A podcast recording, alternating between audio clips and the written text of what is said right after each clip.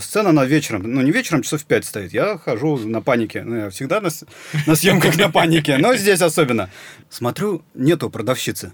Думаю, где мы возьмем рыбу? Пошел ее искать, хожу, хожу, нет. А самое главное, я подхожу к этому а, ларьку, а там океанская мороженая рыба в брикетах. А... То есть, как мы ее собираемся выдать за свежий. Помнил, знаешь, когда вот брикет э, болгаркой напилили.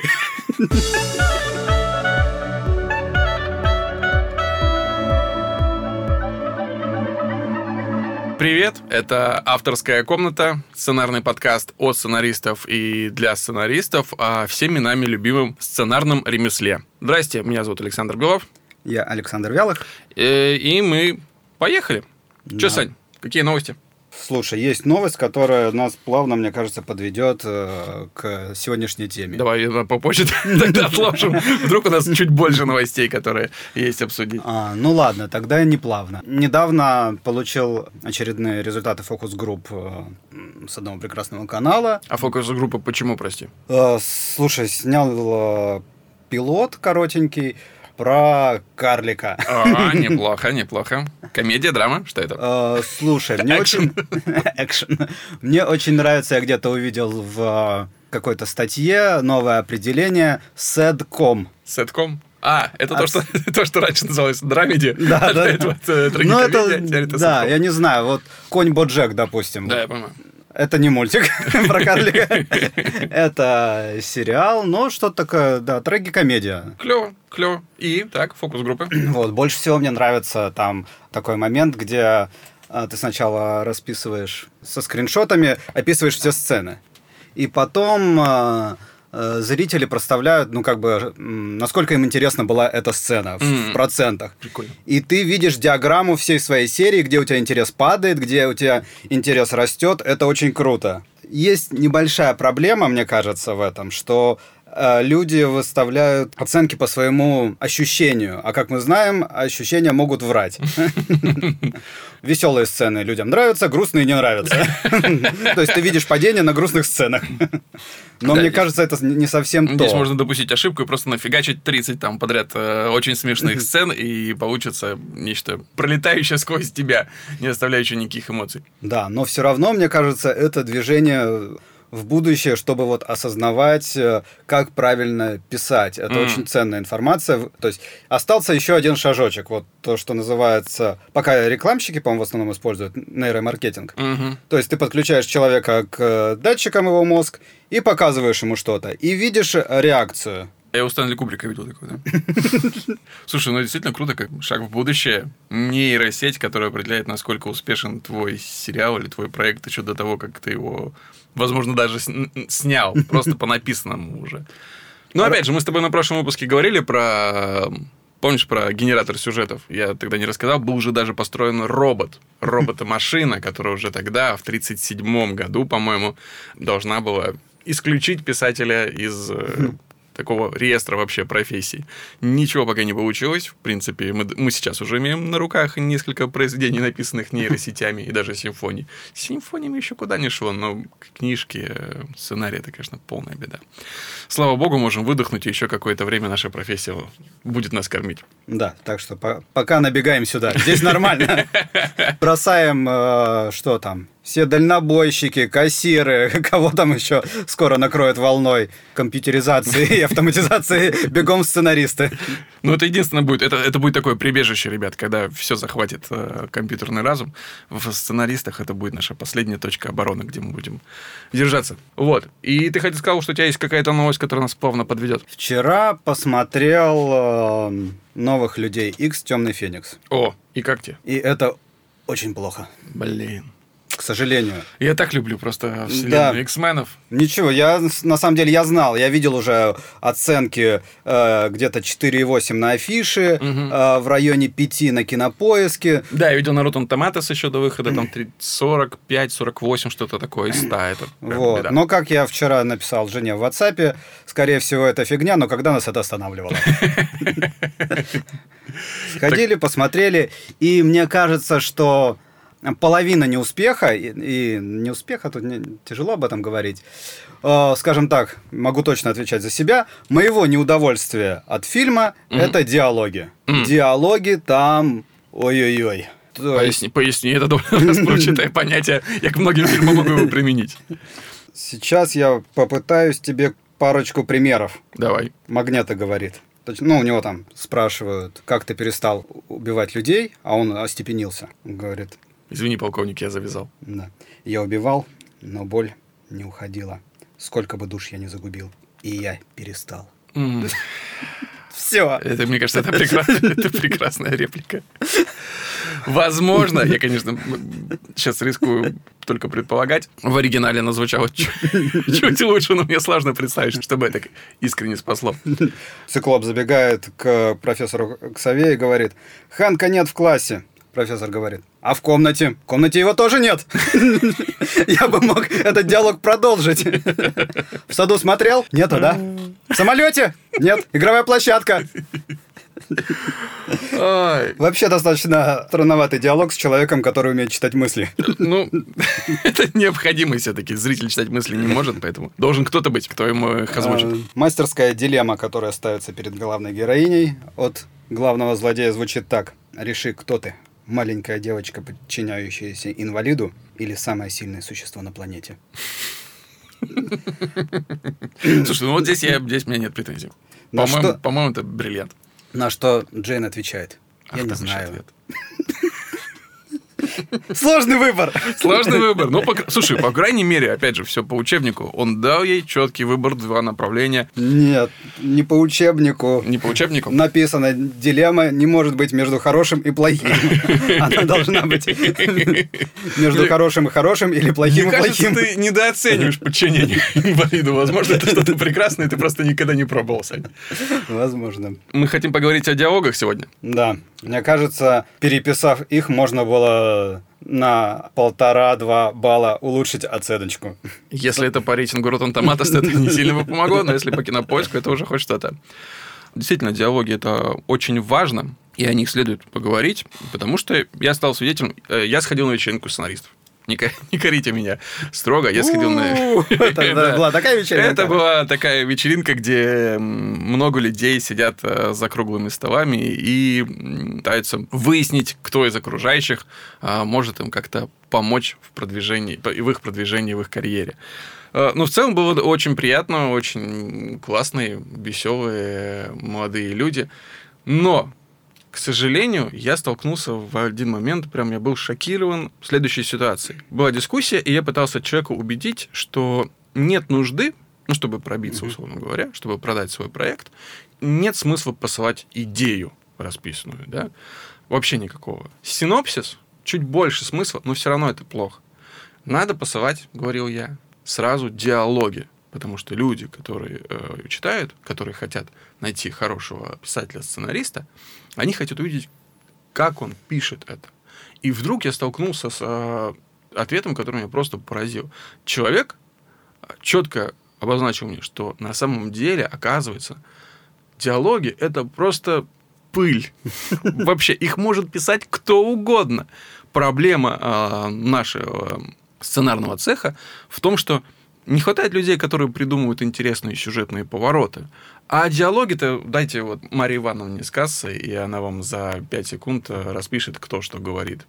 И для меня это было какой-то такой абсолютной дичью, потому что, ну да, синопсис — это сложно. Но, ребята, ничего сложнее, сейчас важная ремарка, хороших диалогов не существует. Ведь диалог это не только то, что важно еще определение. Диалоги это не только то, что два человека говорят друг другу. Диалог это конечная форма твоего сценария полный расписанный сценарий называется диалогом. Это просто определение, да, которое mm-hmm. мы используем в своей среде. Так вот, этот диалог включает в себя и описание экшн-сцен, а, и описание мизансцены, то есть э, окружение какого-то сеттинга, и, естественно, а, действий персонажей, и возможно, уже в последнюю очередь их реплики вот эти, которые они говорят друг друга, которые тоже невероятно важны.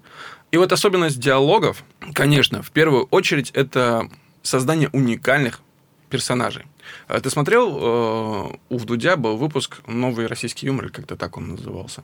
Да, да, да, я сейчас не вспомню. Кто там, был сатир, Э, Гудков и, и Соболев. Соболев, да. да. И вот как раз э, момент с сатиром был очень интересный для меня, а, потому что он во многом перекликался с тем, как, мне кажется, можно писать диалоги, нужно писать диалоги.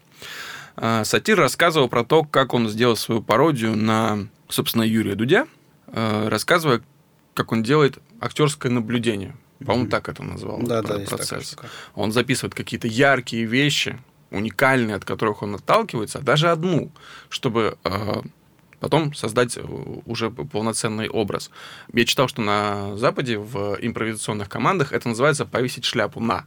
То есть, когда человек говорит, что мне не на что повесить шляпу, это значит, что он в том, кого хочет спародировать, он просто не понимает, к чему подключиться. У него нет какой-то вот яркой этой детали, от которой он мог бы стартовать. И, к сожалению, в большинстве диалогов плохих, которые я читал, а большую часть диалогов, которые я читал, они были плохие. Причем большая часть из них была мои. Персонаж говорит, как все. Это большая проблема, на самом деле, которая стартует все равно из идей, насколько я вижу. Ну, э, тоже читаю разные работы. Очень много обычных э, персонажей, которым э, невероятно сложно придумать э, речевые характеристики уникальные, уникальный свой язык. То есть очень много работ про каких-нибудь э, мальчиков-мажоров, девочек-мажоров, э, блогеров, инстаграмщиц. То есть берется как будто бы усредненный персонаж э, современности Мгм. И закидывается в какие-то обстоятельства интересные. То есть это основной ход мысли большинства пилотов, которые я вижу. И это И- печально. Да. И уже в этом моменте задается, ставится невероятно сложная задача на диалоге, которая, мне кажется, с большой вероятностью молодым сценаристам не выполнится. Я, я даже сам, скорее всего, с ней не справлюсь.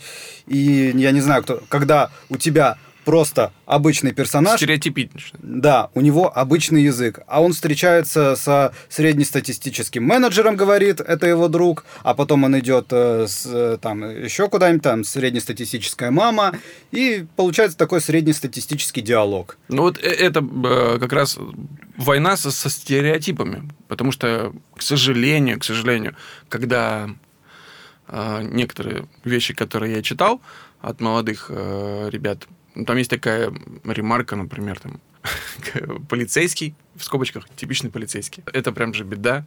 Что значит типичный полицейский?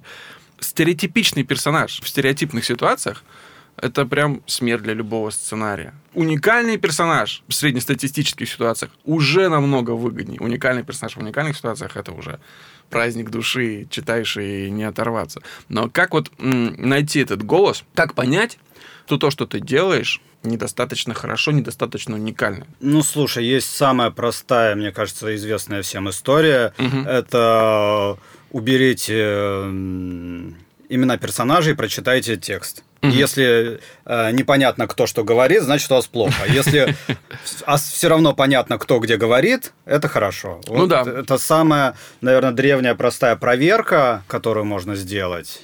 И часто на нее как бы может пройти текст только потому, что ты знаешь смысл, что пришел управдом, он говорит о проблемах. Мгм. А сидел мальчик, который затопил квар- квартиру, он говорит, что он не виноват. Только смыслово ты можешь как бы понять. А говорят они примерно одинаково. Собственно, есть а, несколько вопросов тестовых. Мгм. Как проверить, э, действительно ли уникальный э, голос этого персонажа? Собственно, один из них ты озвучил. То есть, если вы можете взять реплику, диалог одного из персонажей и отдать его другому, и другой персонаж может точно так же произнести эти слова, значит, у вас проблема. Значит, это недостаточно хороший диалог.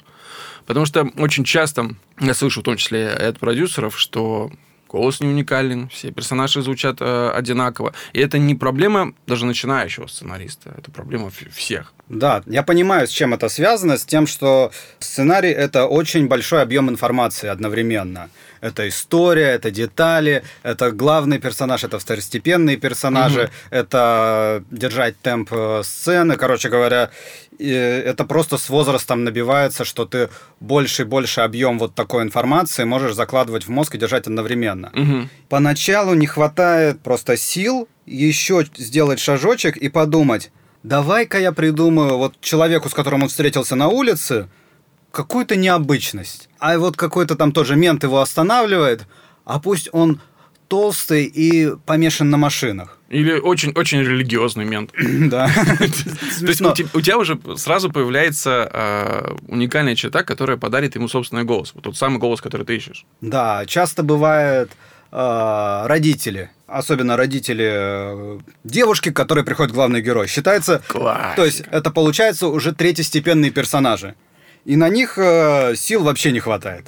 Типа просто батя строгий, мама добрая или наоборот. Все, это максимум проработки персонажа. И дальше они также и говорят. А если подумать, что кто-то на чем-то зациклен, а батя там э, бывший военный, и он, блин, э, ему важно вообще только служил и все истории прослужил. Язык, он появляется из э, уникальных характеристик персонажей и плюс жизненное наблюдение. Ты видел такого человека в жизни? Вот, я как раз хотел об этом Ага. сказать, что откуда брать вот эти вот маленькие... Поскольку мозг устает, Мгм. поскольку мозг э, выдыхается, когда ты пишешь сначала главного персонажа и все прочее, второстепенных, третьестепенных, э, и постепенно выборы как улучшить того или другого персонажа, делать все сложнее. Как облегчить себе эту задачу? Не пытаться придумывать. Вокруг нас море очень интересных, э, очень смешных и забавных людей. Ну, если у тебя нужно для комедии. Просто море уникальных людей вокруг нас. Практически каждый вспомнит там дядю, тетю, бывшего одноклассника, у которого есть какая-то интересная речевая характеристика. На секунду. Мы сейчас пишем с ребятами проект, и там есть персонаж, парнишка, который нам нужно было задать его как очень борзого, очень решительного, который на самом деле довольно наивный в своей Мгм. сути, но тем не менее считает себя умнее всех. И одно, одним из решений было, я вспомнил, что мой одноклассник Мгм. использовал все время одну фразу в, в споре в аргументах. Он говорил, я тебе говорю. И это работало на всем. Когда классический спор, кто победит, Арнольд Шварценеггер или Сильвестр Сталлоне, он говорил, Сталлоне. Почему? Я тебе говорю. И мы дали эту характеристику персонажа. Это была капля в море из того, что мы с ним проделали, э, чтобы сделать его интересным. Но она дала ему еще одну черту, очень яркую, взятой из жизни. Да, повторяющиеся какие-то э, фразы это одно из э, таких, мне кажется, ярких красок, особенно а, там э, второстепенных, третьестепенных персонажей, мне кажется, э, обязательно нужно подкрасить чем-то таким, потому что у него мало текста, Мгм. ему надо запомниться, ему нужно сформироваться, в, чтобы зритель его как-то Да. осознал, поэтому если он будет, э, у него будут какие-то повторяющиеся Фразы да, речевые характеристики, быстрее позволят человеку запомнить его. Я вот на самом деле всегда у меня во мне борется человек и сценарист в таких моментах, когда я вижу, когда незнакомые люди какие-то интересные персонажи, скажем так, пытаются со мной как-то коммуницировать. Как человек я пытаюсь сразу закрыться, я не хочу общаться, ну, вообще ни с кем, Со а со странными персонажами Тем э, более. тем более. Но потом э, просыпается сценарист и говорит, ты посмотри, какой персонаж. Тебе надо продать следующий сценарий. Дружище, затащи его туда. Да, запоминай, запоминай, спроси его что-нибудь. Да, это Подкинь ему тему. Это нас подводит к, ко второму вопросу. Ко второму вопросу теста, работает ли твоя идеология. М, Персонаж, он говорит от себя или он говорит от писателя, от сценариста? Чьим языком, чьим голосом выражается? Ну, ты замечал же за собой, наверное, что когда ты пишешь персонажей, они все немножко ты. Ну, естественно. Но при этом они все могут быть разными. Мы, мы же знаем э, людей, которые обладают уникальным стилем написания, в том числе диалогов. Далеко ходить не надо. Квентин, наше солнышко, все это Тарантино. Он пишет, и все э, персонажи Квентина Тарантино, они э, обращаются в своих речах э, к масс-поп-культуре, они э, любят э, затяжные реплики, они любят какие-то витиеватые рассуждения. Или берем Соркина. Соркин, который всегда говорит, что любит писать персонажей умнее самого себя, который любит действительно длинные философские рассуждения, которые э, говорят в неком таком музыкальном особом ритме, который Соркин, э, к которому он очень с большим трепетом относится и постоянно пытается обращаться к своим диалогам какой-то музыкальной э, партии. Но при этом каждый из их персонажей, при том, что у них есть нечто общее, голос автора, каждый из них уникален. Ты же не можешь сказать, что э, голос из э, «Криминального чтива» говорит так же, как герой Кристофера Уальца из э, «Бесславных ублюдков». Я бы тут хотел рассказать одну штуку. Я ее высмотрел в каком-то интервью у Тарантино. Он просто это рассказывал как историю из жизни, но я подумал, что это офигительное упражнение для сценаристов. Угу. Секрет, как э, Тарантино на- научился писать свои диалоги. Мне кажется, вот в этом. Он, как, видимо, и половина Америки, занимался в театралке. И у них принято ставить не как у нас э, классику, а они все репетируют сцены из э, фильмов. М. Вот, они ставят там с партнером, сами какие-то кусочки из любимых фильмов. А, но часто сцены были слишком короткие. Или когда ты ее вырываешь из контекста, понятно, что она не законченная. Тарантино дописывал сцены. Ты понимаешь? Что значит дописать сцену за персонажа? Ты считываешь его речевую характеристику Мгм. и достраиваешь. Причем ты разбираешь сцену и умудряешься продолжить ее логически, чтобы это все было единым Сюжетно. э, произведением. Мгм. И он говорит, что ко мне потом подходили люди и говорили, слушай, я посмотрел этот фильм, там нету этого охренительного монолога.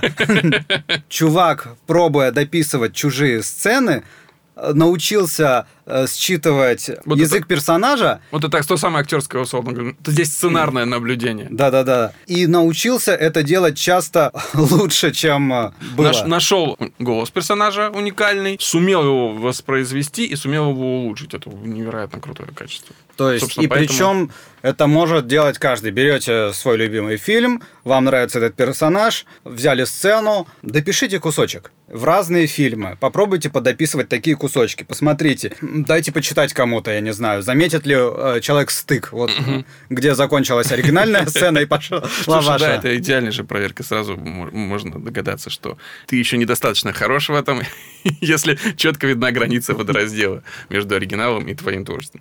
Третий вопрос теста. Говорит ли персонаж то, что он хочет сказать? Или то, что нужно для продвижения сюжета дальше? Понимаешь, о чем я? Да, конечно. Ну, слушай, это вопрос э, попытки заставить э, персонажа сделать то, что он не может сделать по своим характеристикам. Очень, слушай, смешно было как-то раз, вот прям, это не совсем про диалоги, просто смешная история. А, Господи, в чем проб- в чем проблема? А, сидел в кафе у Амедиа, и сидело два мужика, таких лет под 50, и они пытались заставить киллера убить управдома, который встретился ему на пути. А киллер отчаянно сопротивлялся. То есть у него не было никаких оснований это сделать. Но, видимо, дальше без этого поворота было никак нельзя. И вот, слушай, а может быть он, ну просто его убрал, ну типа свидетели не нужны. Так он же не знает, кто он, ну просто бы прошел и все. Ну да, да, да, да. А может быть он видел его раньше. И вот попытка впихнуть э, персонажа в колею истории не заканчивается ничем хорошим. Это, они, по крайней мере, проделали работу. Они пытались найти это, потому что в большинстве случаев сказали бы, ну окей, он просто это просто свидетель. Он его убрал. Все логично, ребята, о чем вы задаете вопрос? Они все равно э, пытались к к персонажу прислушаться, потому что часто это не происходит. Я еще один момент, это мы сейчас говорим просто про действия персонажа в сюжете, но есть часто м, в диалогах один персонаж, первый персонаж, будем называть, говорит реплику, и в конце какое-то предложение, возможно, да, какую-то сентенцию, которая на самом деле ему не нужна, и которую он не стал бы произносить. Но затем я вижу реплику второго персонажа, М. который подвязывается к этому предложению, который на него реагирует. Это ча- чаще всего касается каких-то шуток. Ты специально создаешь такую, такую Ну да, пе- первый речь, персонаж подставляется, Да. второй ему накидывает. Подки- Это- Да, бросает ему мяч, что-то э, отбивает обратно и так далее. И эти диалоги, к сожалению, сразу бросаются в глаза. Но если ты уже почитал какое-то количество, ты видишь, и они выглядят не настоящими. Слушай, я сам этим занимался очень долго. Ну, мне просто нравилось всегда, что, как я называю, это вязь. Вязь, да. Да, да, когда одно слово цепляется за другое, и он так красиво. На самом деле есть первая проблема. Актеры не говорят точно. Окей, хорошо, а у вас есть несколько актеров, и один очень любит сценаристов почему-то и учит текст прям внимательно. Наизусть. А второй нет. Второй, второй позволяет себе немного импровизировать на сцене. В чем проблема? И он эм, переврал одно слово, и у вас рухнула сцена. Сразу. Просто целиком. Смыслами надо писать, а Конечно. не словами. Конечно. Они должны по смыслу друг другу отвечать, чтобы реплики были независимы. Не бывает в реальных разговорах таких красивых речей. Это... В том-то и дело. Конечно, мы это всегда у нас есть соблазн вот эту вязь закрутить, и чтобы все это выглядело как изящное произведение искусства, вся эта сцена, стремящаяся к конечной точке. Но на самом деле часто может быть и на монтаже произойти, и, как ты говоришь, актер может сплюснуть реплику, что-то надо будет выкинуть. И это может разрушить все. Во-вторых, эта вязь выглядит слишком искусственной. К сожалению, когда ты дистанцируешься от текста, или когда ты видишь уже, э, как люди говорят это на съемочной площадке на экране, ты понимаешь, что это какой-то кружок изящной словесности и мало соотносится с реальной жизнью. У каждого персонажа есть позиция в конкретной сцене, конкретная цель, и они разговаривают друг другу смыслами. Очень часто, это же тоже один из законов диалога, два персонажа, которые обсуждают, кажется, одну и ту же тему, но каждый говорит о своем когда мы с тобой сейчас uh-huh. находимся здесь, мы слушаем друг друга, но все равно каждый высказывает свою мысль. Конечно, если мы пытаемся зацепиться за предыдущую реплику, это выглядело бы шикарно, но на самом деле этого не происходит. А, поскольку... а не происходит это потому... Вот так. Важная такая штука тоже о натуральности, на самом деле, диалогов. И то, что очень тяжело вычленить на этапе сценария, но потом хорошо видно на съемках. Это краткость я сейчас буду, да, в основном за комедии говорить, но часто для сложной, интересной шутки тебе требуется как-то это сформулировать. Mm-hmm. Интересненько закинуть сначала. Setup. Да, setup, потом как-то его перевернуть. Да. Но если получается реплика больше трех строчек вот в, в американском формате, то, скорее всего, этот кирпич мало кто из актеров вообще сможет поднять. Да, ну и шутка, у шутки должен быть определенный ритм, у шутки должен быть определенный шаг, и, как правило, он действительно не километровый. Да. Квентин Тарантино может это устраивать, но большинство из нас не, не Квентин Тарантино. К сожалению, да такое ограничение, мне кажется, по крайней мере, у меня внутри угу. вызывало всегда протест раньше. Какой? Типа, ну, ну вот опять же, ну Квентин Тарантино. Угу. Ну вот посмотрите, какие шикарные монологи. Монологи всегда так офигительно смотрятся. Почему я не могу написать монолог на полстраницы. Это очень э, специфический жанр. И не очень... в каждом фильме человек может сказать монолог. Классные монологи, классные монологи запоминаются и остаются в истории. Взять тот же монолог из «Изображая жертву», который столько mm-hmm. цитировался. И он действительно крутой. Он идет от персонажа, он идет от боли и прописан шикарно. Но в большинстве своем монологи смотрятся громоздко, когда один персонаж просто стоит и что-то долго-долго говорит. Если у вас, если у вас есть возможность, если у вас есть талант, как у Квентина Тарантино, написать шикарный монолог. Если у вас при этом есть актер на уровне Кристофера Вальца, а таких актеров в мире довольно мало, который может этот монолог воплотить так, чтобы ты смотришь и не можешь оторваться, милости просим. Но давайте все-таки помнить о том, что скорее всего, опять же, сухая статистика говорит о том, что это будет смотреться громоздко и неинтересно. Очень часто проблема с персонажами еще заключается в том, что плохие персонажи говорят, как будто они на радио. То есть они, не видя вокруг себя ситуации, а, доносят до зрителя какую-то информацию. Это, это вот тоже частая ошибка не только новичков, но и уже опытных сценаристов. Когда ты написал какую-то сцену, да, э, донес информацию до пленного зрителя, но затем твой персонаж встречается с другим, который при событии не присутствовал. И теперь он начинает ему рассказывать то, что зритель уже видел. Но это повтор информации. Я боюсь, что это, наверное, больше не вопрос к диалогам, а именно структурный. Просто нельзя повторять информацию, которую зритель уже знает. Ну, конечно. Да. Закидывайте, вырезайте мимо между сценами ее закидывайте, склейка. А, все понятно. себе, серьезно? Вот так все было? Да, то есть существуют э, всякие техники, угу. э, но обязательно нужно это куда-то убрать. Потому что, ну, зритель иначе будет сидеть и слушать то, что он уже слышал, а это ему скучно, а вам нужно по большому счету. Что вам нужно от этого? Вам нужна реакция Конечно. персонажа, который не знал об этом сразу прыгайте к реакции. Потому что персонажи для зрителя должны обмениваться эмоциями, а не информацией. Кстати, вот здесь тоже такой нюанс по поводу радио. Оказалось, вот этого я нигде не читал, угу. это чисто практическое наблюдение, что часто персонаж просто высказывает какую-то мысль. Типа он говорит, а я думаю, что на самом деле мир другой. И гораздо лучше это звучит, когда он не в воздух это кидает, а конкретно своему собеседнику. Мгм. То есть, знаешь, Саня, мне кажется, что мир вообще по-другому устроен.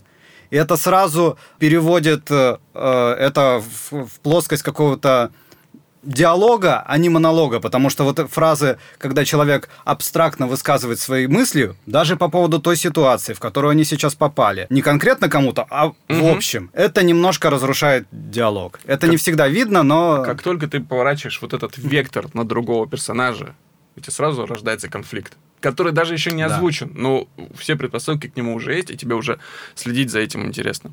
Еще по поводу техники, как попытаться понять своего персонажа, как най- найти его голос, я какое-то время назад Боюсь сейчас соврать фамилию. Джейн Эсперсон, по-моему, ее зовут. э, Сценаристка, она в основном пишет для ТВ-проектов, но она рассказывала на встрече с, э, с молодыми сценаристами о своем опыте, как она писала «Белоснежка и охотник», по-моему, называется этот фильм. Вроде был такой. Вот. И там она рассказывала, что очень долго она не могла найти точное попадание в характер, а у нее была задача. Персонаж Белоснежки должен был сказать шутку. Ну, то есть, вот, вот задача, сказать шутку. Но шутка совсем не, не в ее органике. Ну, то есть она как шутка гнома, условно говоря, а не Белоснежки. И она пыталась э, найти способ, чтобы этот персонаж как-то донес вот эту информацию смешно. И когда она наконец вдруг поняла, она поняла, что у нее за персонаж. Э, Это тоже один из приемов, как тебе понять, какой у него уникальный голос. Попробуй понять, как он шутит. Это же крутой инструмент. Как только мы все шутим по-разному, у нас у всех свое понимание юмора. Еще один совет это уже от э, Крейга Мейзина, Мгм. которого, который будет часто здесь упоминаться на нашем подкасте. Крейг рассказывал, что он ищет, он называет это «У кого пушка?». Он берет э, сцену, и в этой сцене, допустим, 2, 3, 4, неважно, персонажа, но кто-то из них владеет контролем над ситуацией. Мгм. У кого-то пушка, или один персонаж любит другого, а он его нет, соответственно, власти того, который Мгм. не любит. Один общается с позиции силы, другой э, с позиции снизу. Мгм. А в середине сцены он пытается проделать упражнение, меняет ситуацию, передавая власть Мгм. другому. И как они это разговаривают? Человек, который... Это тоже уникально. Как мы разговариваем, когда мы э, чувствуем себя сильными, и Мгм. как мы разговариваем, когда чувствуем себя э, подчиненными. Огромная разница, и сразу дает тебе понимание, что за персонаж у тебя. Мне тяжело сразу э, придумать умозрительно в голове полностью ролевую модель персонажа, как он говорит. И поэтому первый внутренний драфт диалогов у меня уходит именно на это, если это новые персонажи. Я представляю, куда я хочу сдвинуться, и пишу диалоги. Потом я перечитываю и нахожу несколько удачных моментов, где я ощущаю, что «О, заработал!» Мгм. На самом деле это, ну, там, 5-6 точек в серии, вот, где «О, о, во, во, во, похоже, похоже!» И дальше я пытаюсь э, переписать э, диалоги, экстраполируя вот эти вот находки, Мгм. На все, на все уже Да. диалоги. Особенно, а, а, если пишете в группе, то больше может быть таких находок. Вы разделили серию пополам, написали, у меня вот это прикольно получилось, у тебя вот это прикольно получилось, давай сейчас в наши... Соединим. Да-да-да, раскидаем. И а, за несколько итераций можно найти голос персонажа. Очень много таких э, примеров, когда персонаж, он как бы постепенно вырастает. Ну, я не знаю, мой э, любимый усач, усач из физрука. То есть он рождался постепенно. Сначала мы его придумали, потом чуть-чуть. Некий образ. Да, да. Ну, то есть мы придумали, что просто это человек, у которого есть вот маска, Я над я системой. над системой. Чтобы не Да. признавать, что он неудачник. И он на всех свысока. Неудачник, который смотрит на всех свысока. Неудачник снов. Вот такой парадокс у него.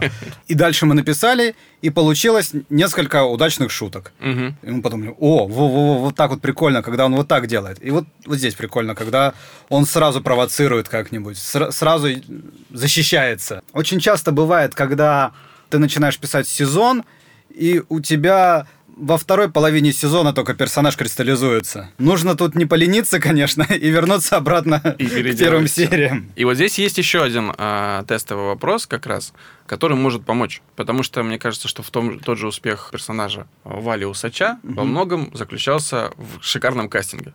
Потому что Даня Вахрушев, Даня Даня красавчик. ты красавчик, ну, просто идеально пошел в эту роль и наделил персонажа еще кучей каких-то уникальных черт, которые Опять прям же, заработали. Опять же, не сразу. Было достаточно много смен, где он искал этот образ. Мгм. В итоге он сел как влитой. На Мгм. самом деле дистанция между ним и Даней очень большая, ты сам Между понимаешь. персонажами, да, Даня, конечно, ну, Даня с- уразительно отличается от Вали Вялых, это совершенно два разных человека. Хотя сейчас может показаться иначе. И вот он постепенно из э, какого-то полурэпера, полуковбоя, который Даня сначала нащупал, он постепенно-постепенно туда притянулся и потом сросся. Сколько там, 4-3 сезона, 3 сезона существует. А, ну, И в четвертом тоже. Да, да, был. да. Не могли мы без него обойтись. Конечно. да. А, Ну вот здесь, э, собственно, тест заключается в том, что когда ты пишешь, иногда тебе может помочь представить конкретного актера на, на вот этой конкретной роли твоего персонажа. Это совершенно не значит, что впоследствии только этот актер сможет ее воплотить. Но какие-то моменты тебе будет проще для самого себя об- объяснить. Например, Ну, Да, это, слушай, это обязательно нужно делать, потому что я не представляю... Ты когда же придумываешь диалоги, у тебя в голове есть некая картинка, и там Мгм. персонажи говорят. Ну, то есть ты уже снимаешь свое кино в голове, и потом пытаешься его Да. перенести на бумагу. И если у тебя нет актеров, я вообще не представляю, как могут такие полупрозрачные, манекены. бестелесные, да, манекены говорить. Они будут говорить э, как манекены. Да, к сожалению. Вот мы недавно э, тоже писали некую сцену, где наш главный герой оказался в обществе некого такого подобострастного жулика. И пытаясь найти его голос, а, кто он такой, что им движет. Как раз там ситуация, когда он в позиции снизу и в позиции сверху. Когда он вначале подобострастно помогает э, главному герою, а потом, когда власть переходит в его руки, он э, резко меняется в грубого и неприятного мужчину. И был просто найден референс актерский, э, актер Баширов, Мгм. который, собственно, идеально подходил по всем параметрам. Естественно, мы э, рассматривали его и на конечную, в конечном результате, когда уже приступили к кастингу, что он может сыграть эту роль. Но большинство э, актеров, которые приходили, они уже э, видели, понимали. Мы не писали им, сыграйте как, как Баширов. Нет, мы написали, исходя из этого сцену, мы придумали действия и реплики, от которых они уже поняли, как этот персонаж живет и разговаривает. И практически все из них выдали ровно то, что нам было нужно. И у нас уже была э, россыпь актеров, которые могут сыграть эту роль. Да, можно, кстати, не актера. А, То есть часто ты видишь э, прикольного персонажа в Ютубе, Ютуб это просто Кладезь. кладезь теперь, да. Да-да. Показывайте друг другу. О, смотри, смотри, смотри. Вот такой он. смешно, смешно. Давай, и все. Ты считал персонажа, ты его пишешь таким. Придет актер, переделает, возможно. Возможно, сделает лучше. Без проблем. Хуже, по-другому. Уже будете смотреть. Но он должен быть изначально каким-то. Когда изначально персонаж никакой, а потом должен прийти актер и каким-то И волшебным... его сделать каким-то, да. Да. вы просто э, перекладываете всю свою работу на актера, что не очень честно. Ну, блин, на самом деле я даже не представляю, как раньше сценаристы жили без Ютуба. Это и правда просто россыпь каких-то бриллиантов, в которых всегда можно зарыться и найти то, что тебе нужно. И действительно, а, не обязательно, что в итоге кто-то именно такой. Ты знаешь, например, что изначально люди в черном, главная роль, писалась не под Уилла Смита. Нет. Был, у ребят был референс, которые писали этот фильм, и это был Мэтью Перри. И сейчас, наверное, уже сложно представить, что, что это мог быть Мэтью Перри. Но это был Мэтью Перри. Но у них получился персонаж. Это было им нужно для того, чтобы заставить его говорить. А потом пришел Уилл Смит, считал и сделал все по-своему, и сделал просто потрясающую работу. А, Что я хотел по каким-то основным ошибкам еще быстро пробежаться. Давай. Классическую мы пропустили. Пустые разговоры. Просто в начале сцены, чтобы не въезжать сразу, потому что, ну, люди обычно не сразу начинают о проблемах. Они встречаются, говорят о погоде, как дела, еще что-то, пересказывают друг другу какие-то анекдоты. Но что хорошо в подкасте, очень плохо в сценарии, потому что зритель ждет движения сюжета. Можно, ну, то есть, бывают такие штуки, когда, ну, то есть, это уже начинает работать под текст, когда вроде бы Персонажи. говорят не о- персонажи говорят ни о чем, но на самом деле происходит э, внутренняя какая-то борьба. Внутреннее напряжение. Да, внутреннее напряжение растет.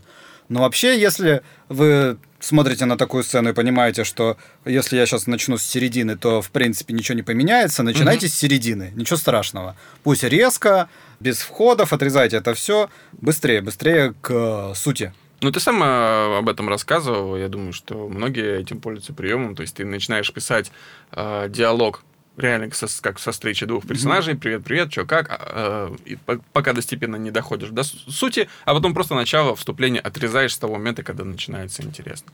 Про внутреннее напряжение, про подтекст. Ну да, это очень круто, но для этого нужно сначала э, зрителю дать информацию, которую будет или не будет обладать один из персонажей. Ну, например, э, это тот же самый Заспенс. Мы с тобой сейчас разговариваем о подкасте, на подкасте о каких-то странных диалогах, и все вроде бы ровненько, и все вроде бы не напряжно. Но если, например, узнать, что я знаю, угу. что мои друзья сейчас обчищают твою квартиру, а ты об этом не знаешь. Сразу появляется какое-то внутреннее напряжение, и у каждой реплики, которую я говорю, появляется дополнительная ценность. Я растягиваю время, которое отнимаю тебя, пока Костя и Дима, ну, выдуманные персонажи, воруют твой маг. Классический пример. Мы с тобой разговариваем ни о чем, а под столом бомба. Да, мы под столом бомба. Очень прикольную мысль э, высказала Лилия Кемуся в в Фейсбуке, что в «Игре престолов» король ночи это именно бомба под столом. То есть это вообще не антагонист. Не антагонист. А, люди борются за трон, а в это время под столом лежит огромная бомба. Все верно, нет. И мы думаем, хватит, хватит, перестаньте. Вы не видите, что ли, что там творится? То есть это просто угроза, которая заставляет острее нас чувствовать конфликты между людьми. Поэтому у него и нет арки персонажа. Какая арка персонажа у бомбы? Какие-то еще, Сань, ошибки? Больше, опять же, относится к юмору и комедии, но так как мы ей занимаемся, мы про это и говорим. Бывает, что ты придумываешь шутку, она не очень смешная, придумаешь следующую, следующую, следующую, и прям смешная получилась. Оу. А потом ты забыл, что эта шутка основана Короче говоря, это шутка над шуткой, которую ты шутил перед этим. Ну, это э, в духе привязанной к репликам. А, ну, немножко, короче говоря, за время того, как вы пошутили, там несколько раз, у вас уже появилась в голове некая информация. И вы уже шутите над этой информацией, которую зритель не знает. Просто зритель не понимает, как они к этому пришли. Они не знают, что у вас тут был 10-минутный разгон про краба, и сейчас про краба прям вообще капец смешно. То есть внимательно посмотрите над чем в итоге получилась шутка. Над тем, что знает зритель, и над тем, над чем вы смеялись сейчас в комнате. Убедитесь, что зритель знает все, что необходимо для этой сцены. Мы проскочили такое, наверное, ну, оно базовое, но, наверное, стоит все равно сказать, чтобы еще раз напомнить не рассказывайте, а показывайте. Ну да. Вместо это... того, что сказать, вон, смотри, какая собака, показали кадр, идет угу. собака, все понятно. Я сейчас сразу две вещи. Первое. Вот э, почему ошибка э, мне показалась у человека, с которым я беседовал, который считает диалоги просто расписыванием реплик. Диалоги включают в себя действия. Действия персонажей в сцене, которые часто являются и чем чаще это происходит, ребят, тем лучше, когда у вас действие заменяет реплику. Вместо того, чтобы сказать, я сейчас повреду, вместо того, чтобы сказать, как я сегодня устал, пускай персонаж просто зайдет и без сил рухнет на диван. Это, это, это будет гораздо лучше и гораздо интереснее э, наблюдать. Вторая – это то, что мы сейчас проговариваем с тобой довольно базовые и очевидные вещи. Окей, они действительно таковы для нас – а, еще для какого-то количества, для какого-то количества людей. Для кого-то это, возможно, информация там впервые, или он ее не, не так часто слышит. Но мы, когда с тобой разговаривали о структуре, э, говорили о том, что в какой-то момент работа с ней становится автоматической, как мышечная память. Да? Ты просто знаешь ее, потому что ты очень часто ее повторял, ты очень часто над ней работал.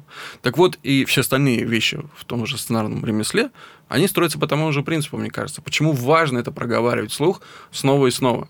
Чтобы какие-то вещи просто доходили до автоматизма, и ты просто знал, что вот они работают, они так есть, и тебе не нужно было прикладывать дополнительного усилия. Вот эти все вопросы тестовые, которые мы сегодня озвучили, как проверить, уникальный ли голос у твоего персонажа, на самом деле в какой-то момент, если ты их будешь делать регулярно, становятся автоматическими. И ты просто уже, читая реплику, не задумываешься, не, под, не подставляешь под нее вопрос. Ты просто видишь, работает, не работает. Да, ну, как, я не знаю, Это как у спортсменов, когда им ставят изначально технику, Да. это очень неудобно. Кажется, и всем кажется, что тебя запихивают в какие-то рамки, мне неудобно так бежать, мне неудобно так э, держать руки. Но потом, когда ты к этому привыкаешь, и когда ты перестаешь об этом задумываться, ты становишься гораздо эффективнее. Вот здесь та же история. Мы не пытаемся, на самом деле, убедить всех, что вот нужно делать только так и так, Нет. есть такие рамки, и без них никуда. Просто это техника, которая должна стать автоматической и не забирать у вас силы И время, и время, и оставлять э, все эти ресурсы. на рассказывание истории вашей любимой, чтобы вы не тратили силы и думать, как же тут сделать, а в это время вдохновение ушло, настрой ушел, тяжело, неинтересно, ну нафиг. Конечно, все так и есть. По сути, мы здесь просто играем гаммы. Но это важно, ребят. Гаммы это очень важно. Спасибо, Сергей Михайлович, что в свое время объяснили мне это. Классная нота, пафосная, немножко лиричная. Давай на ней и закончим. Спасибо тебе большое, Саня, за сегодняшний подкаст. Что, через неделю увидимся? Да. Ну да, пока тогда.